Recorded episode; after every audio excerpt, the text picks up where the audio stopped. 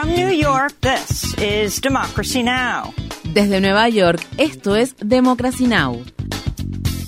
Democracy Now! es un noticiero internacional de radio y televisión que se transmite desde Estados Unidos a través de Internet en democracynow.org. Welcome to Democracy Now!, democracynow.org. Bienvenidos a Democracy Now! en español democracynow.org barra es. El informativo de Guerra y Paz con Amy Goodman.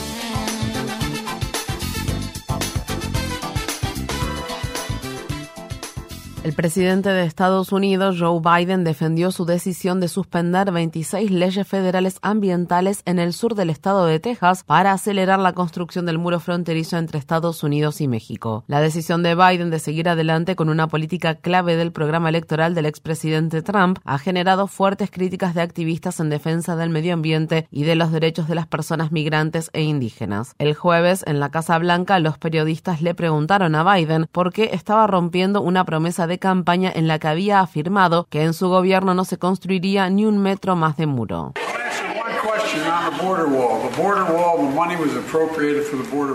Voy a responder una pregunta sobre el muro fronterizo. El dinero fue asignado para el muro fronterizo. Intenté que lo reapropiaran, que redireccionaran ese dinero. No lo hicieron, no lo harán. Y mientras tanto, la ley establece que hay que utilizar el dinero para lo que se asignó. No puedo impedirlo. ¿Cree que el muro fronterizo funciona? No. No.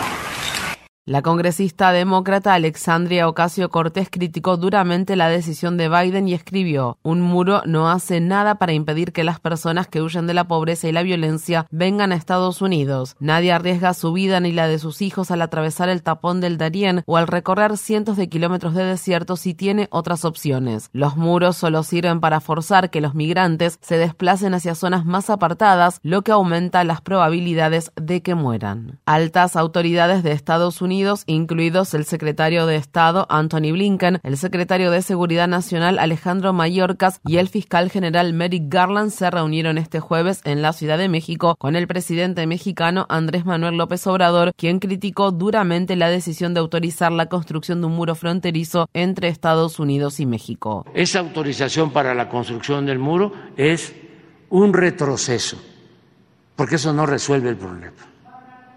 Eso no resuelve el problema.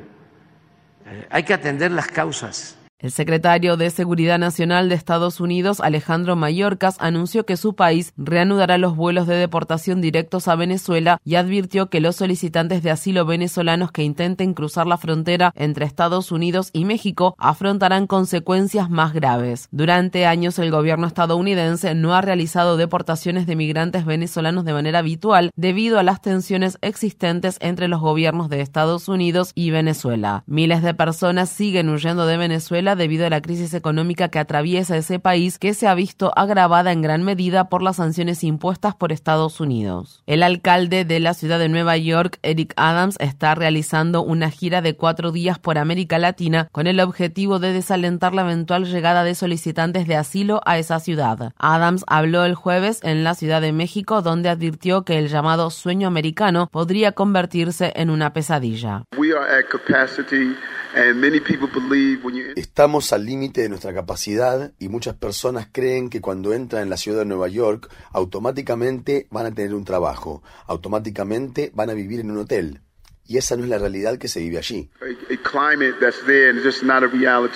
Adams también viajará a Ecuador y Colombia y visitará la peligrosa región conocida como el Tapón del Darién, a la que muchos migrantes se ven obligados a enfrentarse durante su travesía hacia la frontera entre Estados Unidos y México. El viaje de Adams ocurre dos días después de que pidiera a una jueza la suspensión de una política de la ciudad de Nueva York que ha estado vigente durante 42 años que establece que se debe brindar refugio a todas las personas que lo soliciten. Organizaciones en defensa de los derechos de las personas migrantes se pronunciaron duramente contra la decisión. La organización Sociedad de Ayuda Legal advirtió, la cantidad de personas sin techo aumentará a un nivel nunca antes visto en nuestra ciudad desde la Gran Depresión. Los solicitantes de asilo en Nueva York ya han enfrentado dificultades para acceder a asistencia básica. Vengo de Honduras y pues me vine porque como pues mataron un hermano, un sobrino mío, entonces tuve miedo y me vine. Pues la verdad, estuve por allá 24 horas y esperando que me iban a una ropita, pues a la vez no salió nada. Ucrania afirma que 51 personas murieron y otras seis resultaron heridas el jueves cuando un misil ruso impactó en una tienda y en una cafetería de una localidad situada en la región nororiental de Kharkov. El presidente ucraniano Volodymyr Zelensky sostuvo que el ataque ruso no fue un accidente. Las Fuerzas Armadas rusas no podían desconocer lo que estaban atacando, y no fue un ataque a ciegas. La gente se había reunido allí para asistir a un velatorio, a una cena cristiana de homenaje. ¿Quién podría lanzarle su misil? ¿Quién? Solo alguien con una tremenda maldad. Murieron más de 50 personas, entre ellas había un niño de 6 años. En otro hecho, las autoridades ucranianas informaron que un ataque ruso contra edificios residenciales en Kharkov causó la muerte de un niño de 10 años y de su abuela y que otras 26 personas resultaron heridas. Asimismo, drones rusos atacaron la madrugada del viernes un puerto de la región ucraniana de Odessa. La ofensiva causó daños en un silo de granos ubicado cerca del río Danubio. El Ministerio de Salud de Siria afirma que 89 personas murieron y casi 300 resultaron heridas el jueves cuando un dron cargado de explosivos atacó el sitio donde se celebraba una ceremonia de graduación de cadetes del ejército sirio en la ciudad de Homs. Este es uno de los ataques más mortíferos contra las Fuerzas Armadas sirias en más de 12 años de guerra civil. Ningún grupo se ha atribuido la autoría del ataque. El gobierno sirio lo atribuyó a grupos terroristas pero no precisó cuáles. Combatientes kurdos afirman que ataques aéreos turcos perpetrados recientemente en zonas del noreste de Siria controladas por los kurdos han causado la muerte de al menos 11 personas, entre ellas 5 civiles. Turquía ha intensificado las incursiones transfronterizas desde el domingo cuando dos atacantes detonaron una bomba frente a edificios gubernamentales de la capital del país, Ankara. Las autoridades turcas culparon del ataque al proscrito Partido de los Trabajadores de Kurdistán y a las unidades de protección popular YPG por sus siglas en kurdo, una milicia kurda estrechamente afiliada a ese partido político y aliada de Estados Unidos en su lucha contra el Estado Islámico. El jueves el Pentágono informó que uno de sus aviones de combate F-16 derribó un dron militar turco cuando este se aproximaba a militares estadounidenses desplegados en Siria sin acatar las órdenes de cambiar de dirección. Fue un intercambio militar directo sin precedentes entre Turquía y Estados Unidos, dos países aliados de la OTAN. En Irán, activistas exigen justicia para Armita Geraban, una joven de 16 años que permanece en coma tras un inexplicable incidente ocurrido el domingo a bordo de un vagón del metro de la ciudad de Teherán. Las autoridades afirman que Geraban sufrió un episodio médico que la hizo desplomarse y golpearse la cabeza contra la puerta del metro. Sus amistades y otras personas que presenciaron el hecho afirman que miembros de la fuerza conocida como Guardianes del Hijab entablaron un altercado con Jeraban porque ella no estaba cumpliendo con el estricto código de vestimenta de Irán. Esto ocurre un año después de la muerte de Masa Amini, una joven que murió mientras estaba bajo la custodia de la llamada Policía de la Moral de Irán, lo que desató protestas generalizadas en todo el país.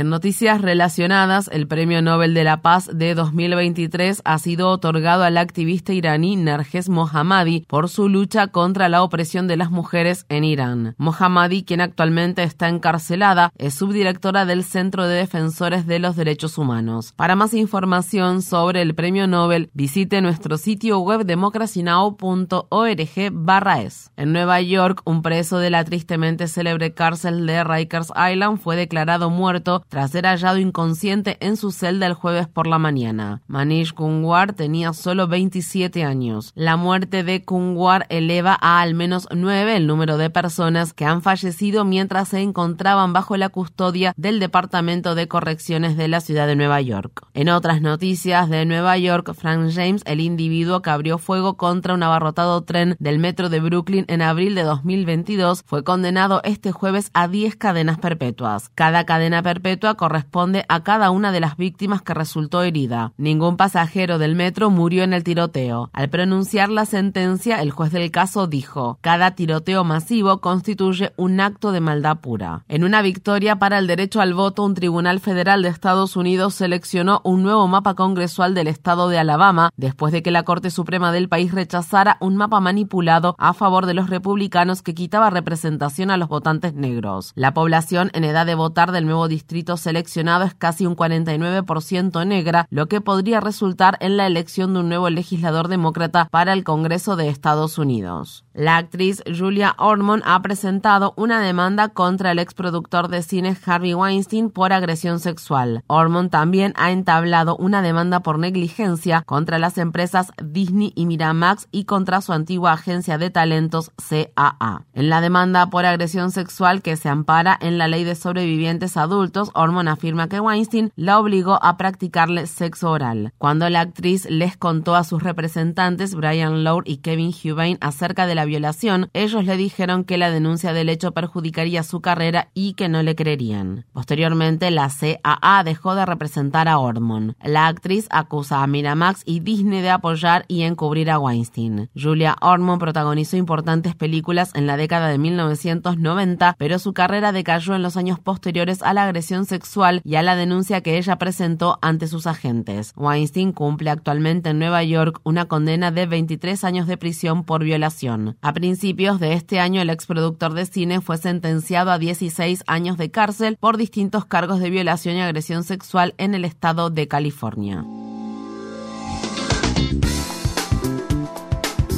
Infórmate bien. Visita nuestra página web democracynow.org/es. Síguenos por las redes sociales de Facebook, Twitter, YouTube y SoundCloud por Democracy Now! es.